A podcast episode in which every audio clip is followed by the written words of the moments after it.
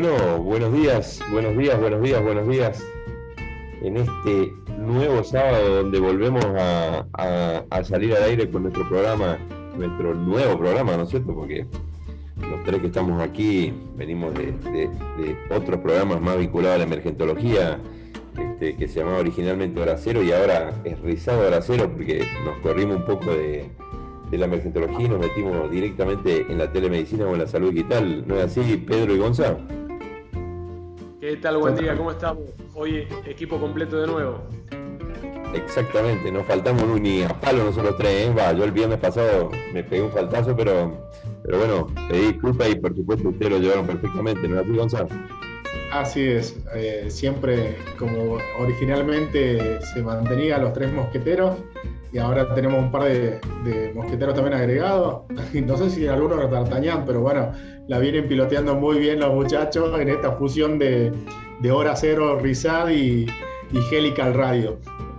Así es, así es. Incluso, bueno, este, nuestro, nuestro querido Carlos que nos va, eh, siempre nos hace todo el, trabajo de edición y de emisión finalmente, este, y, todo lo que tenga que ver con producción, por supuesto.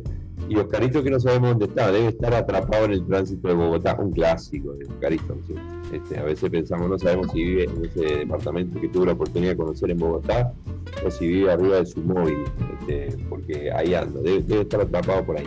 Pero bueno, además de los colegas y amigos de, Colombia, eh, como nosotros nunca nos privamos de nada, este, hoy tenemos una invitada de súper lujo, un tanto distante, unas 5 horas de uso horario de nosotros, este, que creemos que está en Madrid. Podrían llegar a estar en Toledo, por ahí, pero me parece que está en Madrid.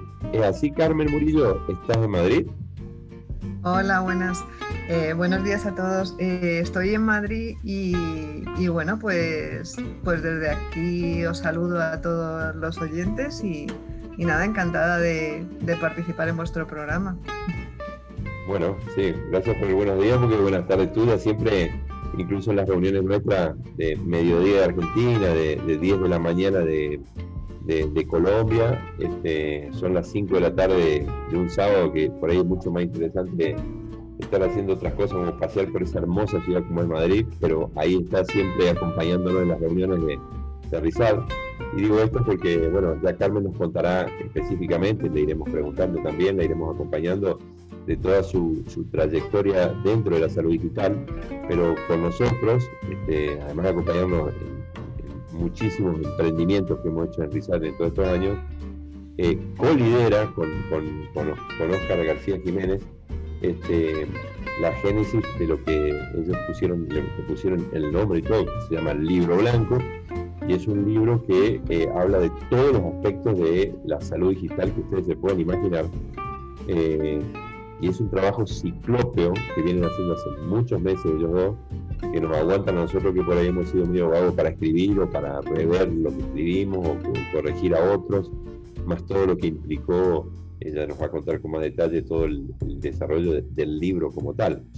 Eso es entre una de las tantas cosas que, que, Carmen este, nos acompaña a nosotros y hace su, tarea su tarea allí en España. Pero contanos primero esto, Carmen. Eh, ¿Cuál es tu historia en términos de, telemedicina o de salud digital desde Madrid o España desde hace tantos años? Bueno, pues mi trayectoria de telemedicina comenzó eh, porque yo trabajo en un hospital, un hospital público en la Comunidad de Madrid. Es un hospital de tamaño medio y se llama Hospital Universitario de Fuenlabrada. Y en el hospital pues surgió la posibilidad de hacer un proyecto con otro hospital, un hospital más grande que se llama Hospital La Paz. Entonces, en ese hospital más grande se planteó hacer un proyecto para, con Accenture para eh, sacar a los, a, los enfermos hospitalizados eh, después de una operación de cáncer de colon, llevarlos a casa antes. O sea, lo, ellos planteaban un término que era fast track, que es un término que se utiliza en Estados Unidos porque eh, los pacientes salen de la clínica o del hospital y se van al hotel de enfrente. Porque es menos costoso. Entonces ellos pensaron que también aquí en España podíamos hacer algo parecido, pero en vez de mandarlos al hotel, los mandábamos a casa con una tablet para poder conectar con el médico cuando, cuando, se, cuando se tuviera, vamos, que en los horarios que se precisara. Entonces, bueno, en el año 2012, cuando se planteó ese proyecto, quedamos los segundos porque era como una especie de concurso y y bueno, y quedamos súper contentos todo el equipo. Yo estaba en la parte, porque mi perfil es económico y, de y tecnológico también, también soy programadora informática. Entonces, eh, bueno, les ayudaba con el plan de negocio y tanto nos gustó el, el, proyecto que habíamos decidido como hacer una especie de spin-off desde, porque como todos los hospitales son públicos, pues eh, era como cuando la universidad hace una spin-off pero aquí en España y sobre todo en la Comunidad de Madrid, cuando se planteó eso era como muy, como muy adelantado a la época. Ahora ya hay algunas spin-off que parten desde los hospitales, pero en aquella época era como muy revolucionario. Entonces, bueno, pues no acabamos de, llegar a, un, a, un, tipo de empresa con ese modelo de negocio y acabamos con eso. Entonces, a partir de ahí, digamos que ya me empecé a interesar con los temas de telemedicina, salud digital y todo lo que es la tecnología adaptada a los pacientes y, bueno, pues surgió, eh, me surgió hacer un máster, de, un máster tecnológico que se llama de Economía y Gestión de la Innovación. Entonces, a partir de ese máster, eh, lo que me pasó es que ahí interactué con, con, mucha gente que se dedicaba a la tecnología directamente, con ingenieros. Entonces, de ahí partió otro proyecto también interesante que era con telemedicina desde la televisión.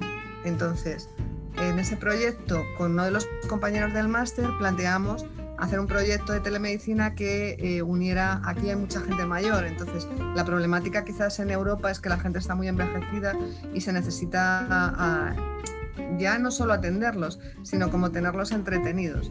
Entonces con este sistema lo que teníamos era un sistema de apoyo no solo a, sino también a la educación, a un poco prevención, en fin, estaba planteado de, esa manera.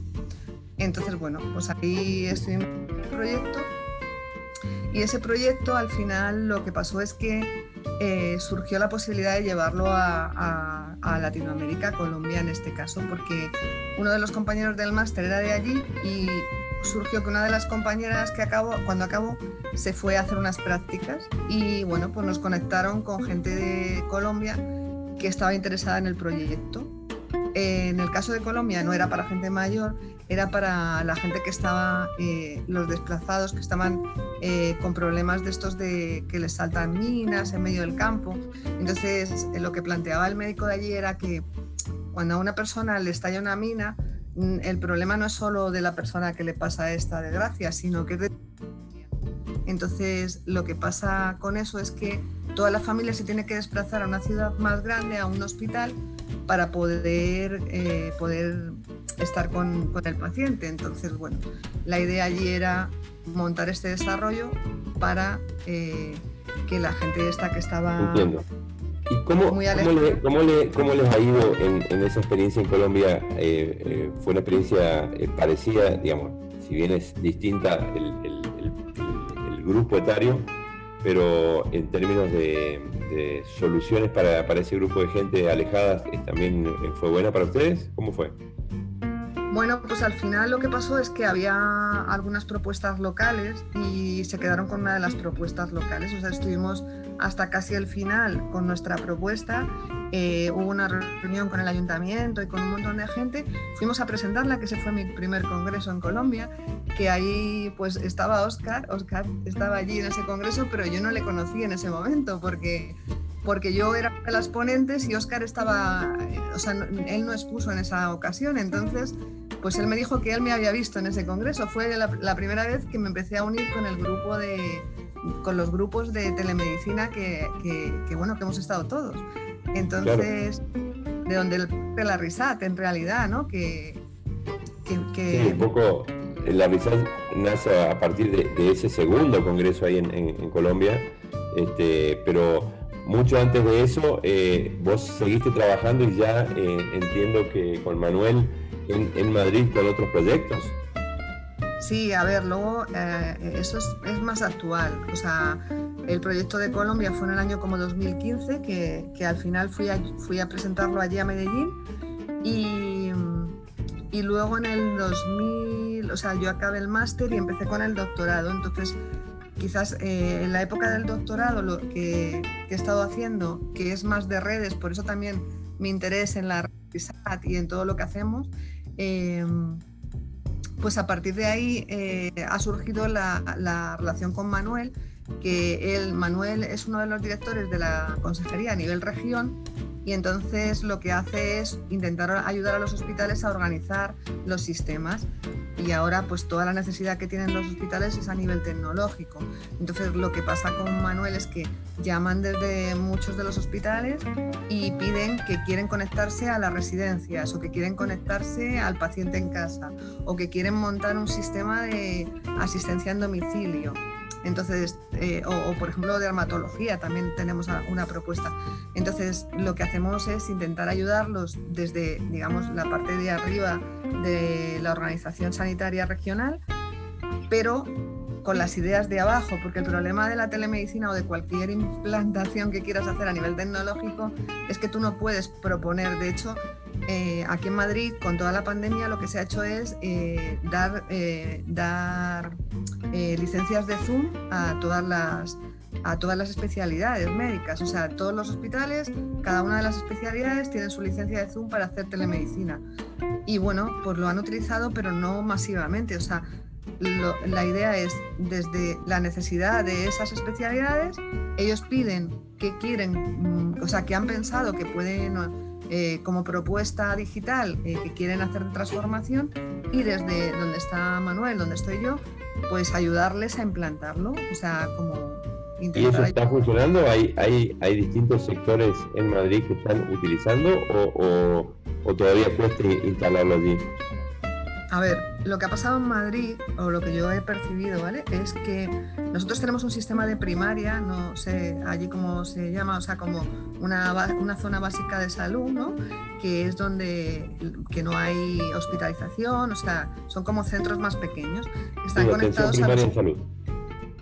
Sí, entonces, eh, esos centros lo que ha pasado es que se han saturado durante la pandemia, de tal manera que eh, ya era todo mandar a los hospitales. Desde los hospitales lo que ha pasado es que tampoco estábamos preparados para utilizar eh, un sistema de telemedicina como tal. los médicos estaban un poco asustados de temas de esto, confidencialidad, legales, en fin. Y como era algo tan emergente, lo que hicieron fue usar mucho el teléfono.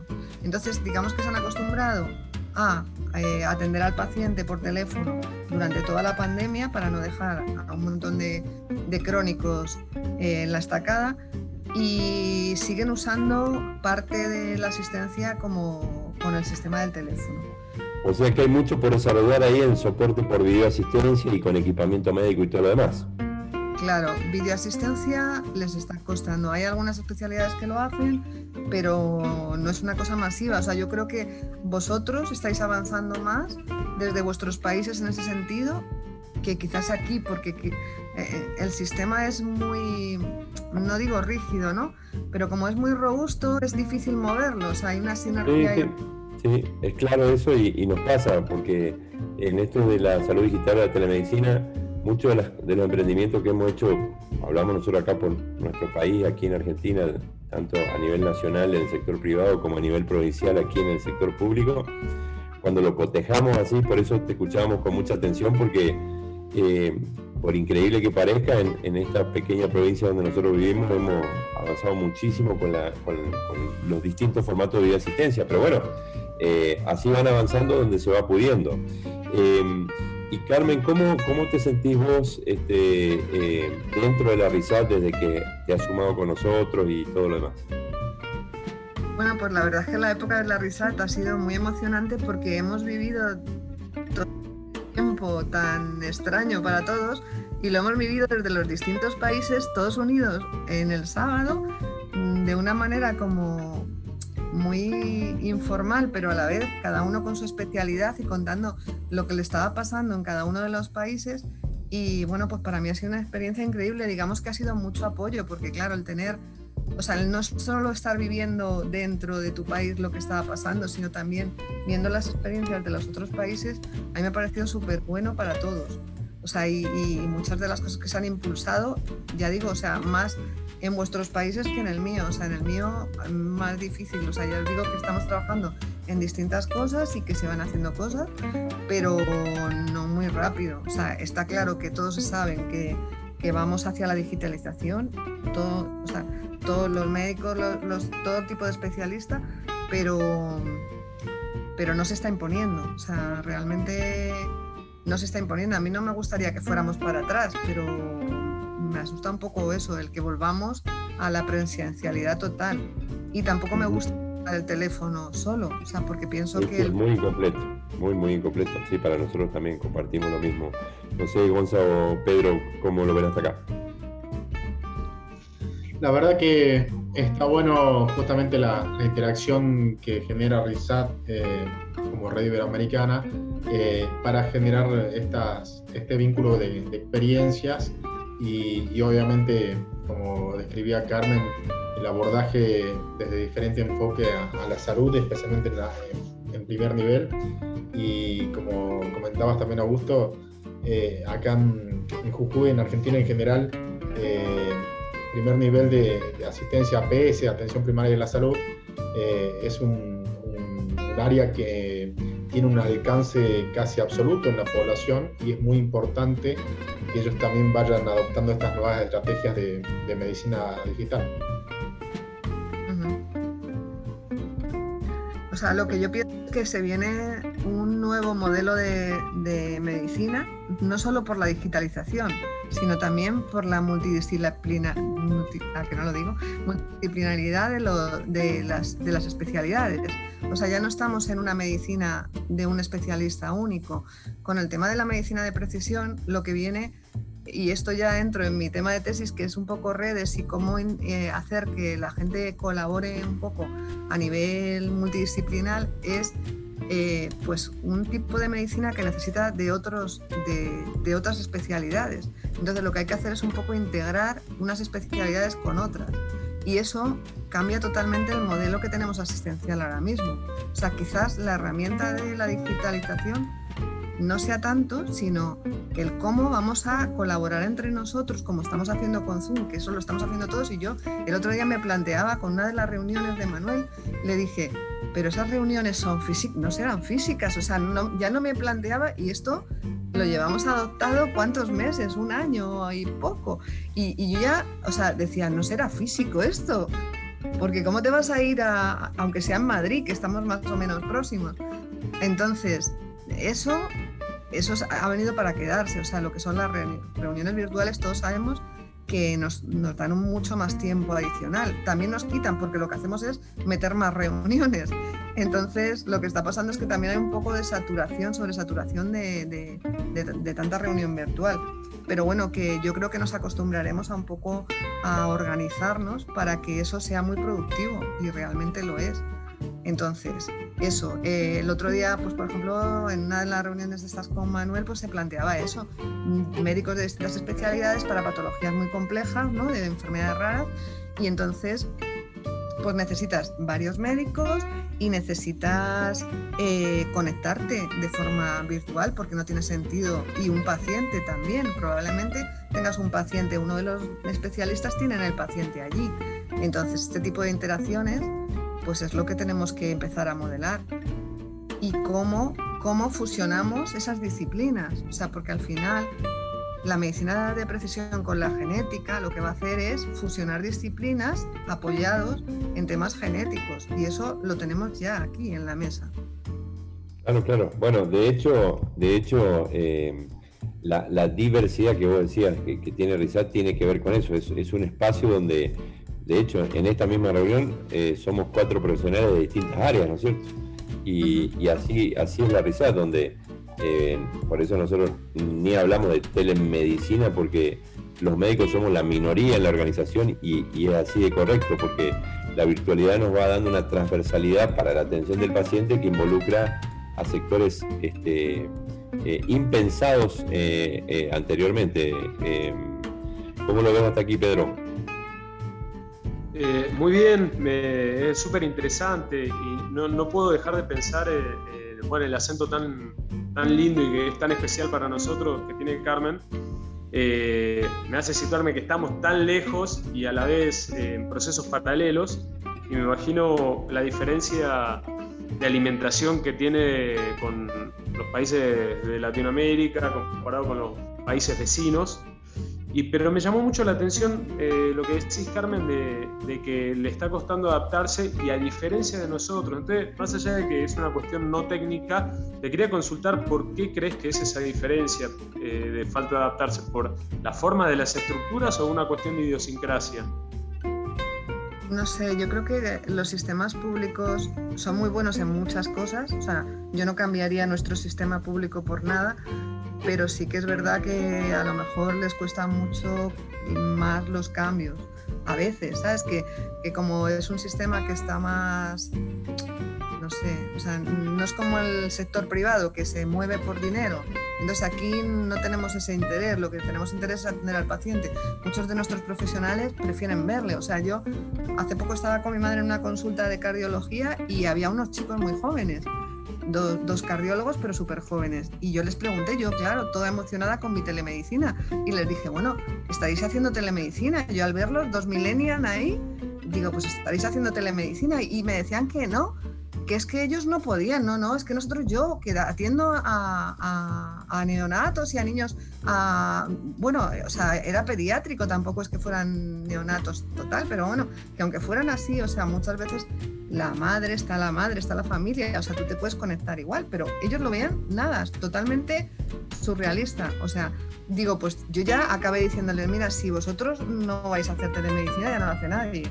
O sea, porque si vosotros que sois totalmente digitales me estáis diciendo que no podéis, o sea, no, me lo podía creer. No sé si sería a lo mejor casualidad, pero yo creo que no, ¿eh? porque ya os digo que es que, no sé, están acostumbrados a un sistema presencial que, vale, que muchas de las patologías es necesario tocar al paciente, atenderle físicamente, pero hay otras que, que realmente no. Y de hecho, pues eso ya que, que, mantienen. Entonces, no sé si es un problema ese de que a lo mejor el tema económico fuerza a mover las estructuras más rápido o no lo sé. O sea, yo creo que a la larga lo van a hacer, ¿eh? Y de hecho, es, o sea, es que están concienciados de que el cambio es. Y ya os digo que, que donde estoy con Manuel, pues nos lo piden, nos piden cambios de, no, pues es que queremos conectar tal, es que pero luego, o sea, toda la organización en su conjunto no ha tomado una decisión de, no, esto ya tiene que cambiar, vamos a tener tantas agendas de telemedicina, porque realmente la pandemia nos debería haber abocado a eso.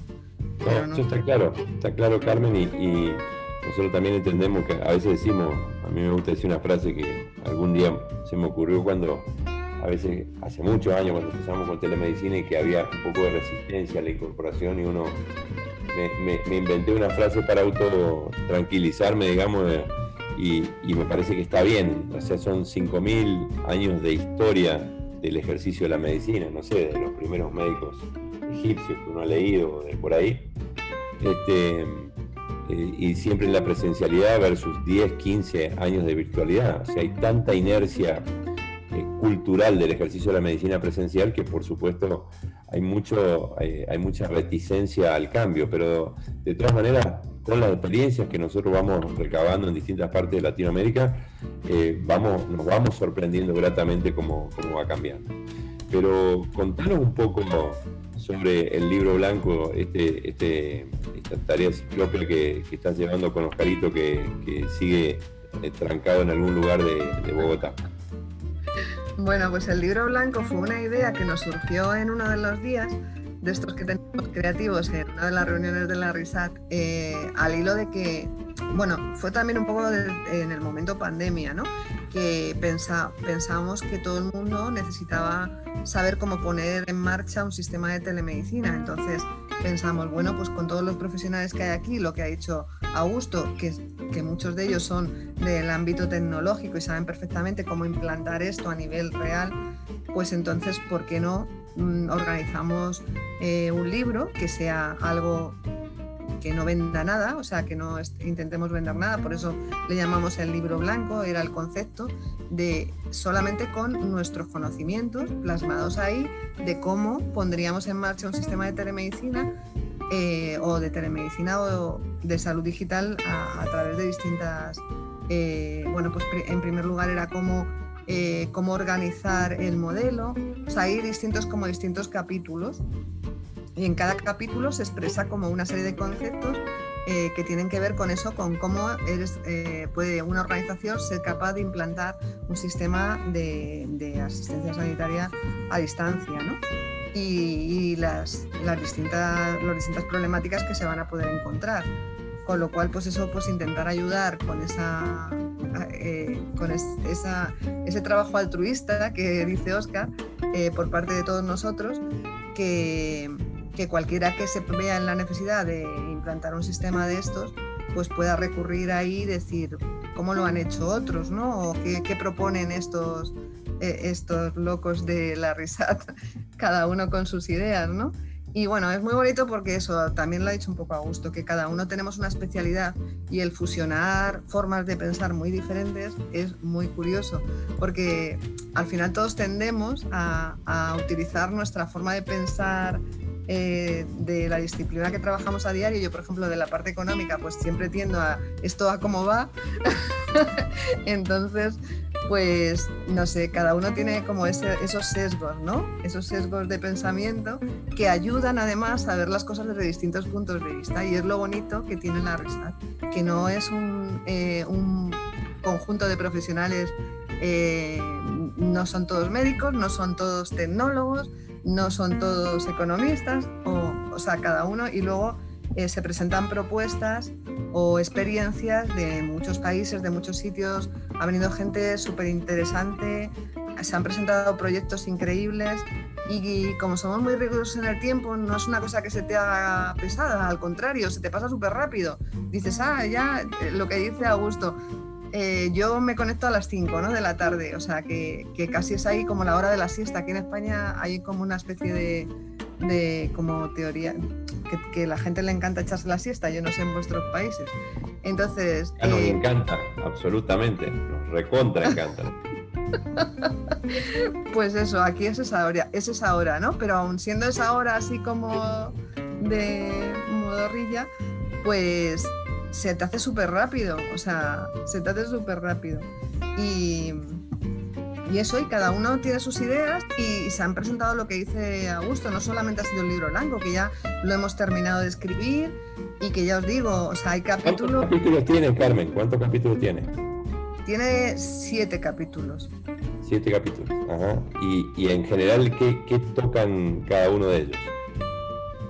Pues bueno, eso hay uno que es eh, de cómo implantar un sistema, o sea, lo que son las necesidades que ahí pues tenemos en el grupo, que es el grupo en el que yo estoy, pues tenemos a Dale, que es uno de los expertos en implantación de temas de telemedicina, que ha aportado un montón de ideas en ese sentido. Dale Alberson de Albuquerque, Nuevo México. Eso es. Y entonces eh, luego hay un capítulo que es de tecnologías en sí, lo que presentan son experiencias concretas de telemedicina o teleasistencia. Entonces, bueno, pues ahí hay distintas experiencias como la que ha presentado María Teresa o otra de las chicas, no recuerdo muy bien cómo se llama, y, bueno, pues esas son experiencias como más concretas. Hay una parte que es como de filosofía, que es la parte de Brian, que yo le digo que es como más filosófica. Él habla como de la humanización de la, de la telemedicina, o sea, que sí, vale, que la tecnología vale, pero que no, no, no perdamos de vista la humanización de esto. O sea, mm, esto es una herramienta, pero que nos tiene que llevar a atender mejor al paciente, si cabe, que lo hacíamos de forma presencial. Entonces, él habla un poco de temas así más filosóficos de ese sentido. Tenemos otro tema también, es de lo que viene a partir de ahora, que es el tema de, Angélica. ¿Y qué más hay? Este, eh, Pedro Ramos también ha, presentado como una especie de, de, escritos también una parte como de ética y pues no sé si se me olvida alguno seguro, pero bueno. Bueno, pero mientras que vas hablando de cada uno, pues, le, le cuento a la gente que nombra colegas de, Chile, de Estados Unidos, de México, bueno, de Colombia. Eh, eh, las experiencias eh, son de, distintos lugares. ¿Y, en qué punto estamos hoy en el libro, Carmen? ¿Por dónde estamos? Ya estamos cerca del final, ya conversando con las editoriales, ¿no? Sí, yo estoy muy contenta porque la verdad cuando escribes, y yo que tampoco tengo experiencia en escribir, exceptuando lo más que he escrito ha sido la, tesis doctoral, pues eh, tenía miedo de que cuando le presentáramos a la editorial los textos dijera, ¿esto qué es, no? Y entonces, pues no, ha dicho que está muy bien, que, que le parece muy bien todo, exceptuando alguno de los capítulos, alguna parte que quizás no lo pondría ahí o que lo encajaría en otro lado, o sea, quizás de mover algo de texto y, ya está. Y ahora pues es tomar la decisión de, si lo hacemos en blanco y negro, si lo hacemos a color o, o, si no lo imprimimos, como te acuerdas que era una de las propuestas tuyas, Augusto, con el tema de somos digitales totales. Pero bueno, yo creo, que, yo creo que al final todo el mundo quiere tener como ahí el libro para ponerlo en la estantería, mi libro, ¿no? Pero bueno, no sé qué pasará. Este sábado ya se decidirá ese tipo de cosas, con lo cual en cuanto ya tengamos la decisión tomada de, cómo se, o sea, cómo va a ser el formato real, pues ya se le da a la editorial y ella es la que ya organiza todos los textos, imágenes y ya pues pues eh, saldrá el libro. O sea, que al final, bueno, pues es bonito que creamos cosas entre todos. O sea, el tema de la risata es eso que que la gente que participa es muy creativa, cada uno en su especialidad, en su historia, y que se proponen cosas. Con lo cual... Sí, pues... así es, así es. Pedro, eh, querías comentarnos algo ahí. No, que me parece muy gracioso que la anécdota que contó antes parece que fuera realmente el prólogo del libro. Porque imagínate, nosotros en telemedicina siempre decimos, bueno, hay un montón de cosas que son difíciles porque hay que enseñarle a la gente que meterle la tecnología, pero ya van a venir las generaciones futuras que nacen con la tecnología. Y ahí Carmen se cruza con dos médicos de 25 años, me imagino que hacen, tecnología, hacen telemedicina. No, no me interesa. No, no, no voy por ese lado. Así que ahí está el prólogo. Hay que aprender, nosotros tenemos que aprender. Así se hace la telemedicina. Está buenísimo. Así es. Gonza, ¿cómo lo ves acá? Muy interesante, como siempre, con las lindas anécdotas de, y escuchar el, aporte de, compañeros de, de dentro del libro blanco es espectacular. Sentar, como, como menciona Pedro y Carmen, estas bases como para tener una, un puntapié inicial hacia, hacia donde avanzamos es importante.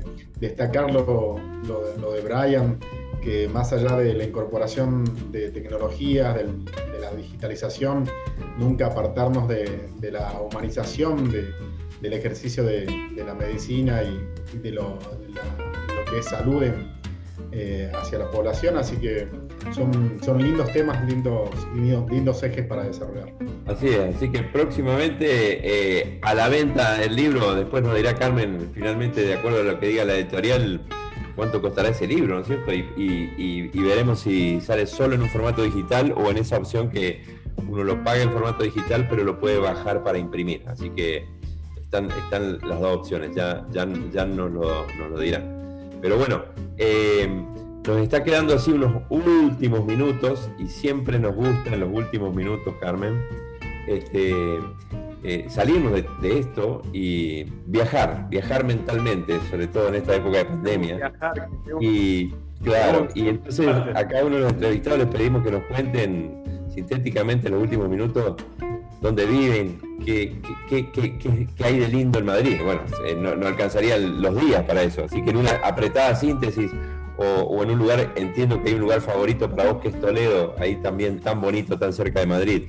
Así que contanos un poco dónde vivís y qué lugares lindos hay, tanto en Madrid o en Toledo, o donde vos creas conveniente cerca de donde vives. Bueno, pues lógicamente Madrid es muy bonito. La verdad que yo tampoco había reparado tanto en... porque a mí la parte de arquitectura tampoco es que me llame mucho la atención, me encantan más los paisajes. Entonces, pero es verdad que cuando viene gente es como la Gran Vía, se quedan como fascinados ¿no? de, de toda esa arquitectura tan antigua que hay por todas las zonas centrales de Madrid. Entonces, bueno, es muy recomendable visitar Madrid y ver toda esa arquitectura, porque quizás de, de los países que venís vosotros a lo mejor no hay, edificios tan antiguos. Entonces, bueno, entiendo que os pueda llamar la atención. Yo ya os digo que no es lo más fascinante que a mí me parece, pero bueno. Y bueno, pues hay parques increíbles también como el Retiro. Hay sitios muy bonitos. Aquí en Madrid es, grande, tiene muchas cosas que ver, los museos impresionantes. Y, bueno, pues casi todos ya, ya conocéis, pero bueno, yo recomendaría. Y luego, pues eh, España lo que tiene es que tiene como norte, sur, este y oeste, como todo el mundo, todos los sitios, pero eh, está como muy diferenciado. Entonces en el norte es más fresco, y, pero eh, se come fenomenal. Y entonces, pues la gente como es un poco menos simpática que la del sur, que no sé si habéis escuchado los andaluces, ¿no? Por supuesto, por supuesto los andaluces, Córdoba, Sevilla, Granada, este, son lugares maravillosos donde la gente a uno lo hace sentir también y también son muy lindos, por lo menos este, Granada y Sevilla que también he tenido oportunidad de conocer. Pero también me gusta mucho otro lugar que te gusta a vos, que es Toledo y esa zona, Alcázar de San Juan, por ejemplo. Sí, a ver, donde yo tengo un pueblito, eh, que es, bueno, en realidad no es mi pueblo, es el pueblo de mi madre, que está en Toledo, pero está lindando con Cáceres. Es una sierra que se llama Los Montes de Toledo. Y entonces mi pueblo está como rodeado de montañas y por eso quizás mi fascinación por las montañas. Claro, cuando voy a vuestros países todavía fascino más, porque, por ejemplo, Colombia, que he recorrido un poquito más, me parece increíble. O sea, esas montañas son increíbles con todo el respeto de los amigos de Colombia, de Juanito y, Carlos, cuando vengas a Jujuy y te llevemos a la quebrada de Humahuaca, no vas a querer ver otras montañas en tu vida. Así nomás te digo. Ay, madre, ay, madre. Pues sí, la verdad es que no sé, ¿no? Yo ya os digo que me encanta la naturaleza, entonces, pues pues cuando veo vuestros países me, quedo fascinada con todo eso y también no solo eso, sino las distintas culturas. O sea, yo por ejemplo en Colombia también lo que me ha parecido increíble es ver esos indígenas en mitad de la selva con toda esa cultura diferente, con su forma de vida totalmente olvidados del resto del mundo y, o sea, pienso que tendríamos tanto que aprender de ellos que digo, ¿cómo es posible que haya todo esto aquí y que, no sé, o sea, que, como que vivan fuera del, resto del mundo. Está claro, está claro y que termina la pandemia y, te vamos a invitar por esta región también para que eh, eh, veas eh, otros, otros paisajes y otras culturas que seguramente te, van a atrapar. Bueno, estamos cerrando, cerrando nuestro programa. Pedro, Gonza, ¿cómo lo ven hasta acá? Sí, ya nos vamos despidiendo. Bien, me quedo tranquilo que está todo dado para el intercambio entonces. Perfectamente. Perfectamente, perfectamente. ¿Gonza? Vamos juntando y cambiando a euros para, para ir a visitar a, a Carmen. Hacemos, claro, cambiamos. Sí, sí, yo, yo tengo amigos allí que es eso, que es como yo quiero ir a Madrid, a Madrid, que tengo que ir y tal, y yo, joder, pues vamos a cambiarnos, porque yo una temporadita, tampoco siempre, ¿no? cada uno le gusta vivir en su sitio, pero esos cambios culturales son increíbles. Son lindos, son bueno, así. Bueno, Carmen, como, siempre, un gusto escucharte y, hemos, hemos volado por distintos lugares, hemos repasado muchos tipos eh, de, experiencias en salud digital. Eh, nos seguiremos viendo, por supuesto, los sábados y trabajando juntos en, cada uno de los frentes de la RISAT. Y, desde aquí te despedimos y te agradecemos mucho. Eh, un gran abrazo, Carmen. Bueno, muchas gracias a vosotros, la agradecida soy yo por este ratito que me habéis hecho pasar ahí recordando todo lo que hemos hecho este año, madre mía. Venga, un abrazo a todos. Madre mía, madre mía. Bueno. Hasta aquí llegamos. Un gran abrazo a todos. Nos vemos en el próximo programa. Nos vemos el próximo sábado a toda la audiencia. Muchas gracias por todo. Hasta el próximo programa. Chao. Adiós.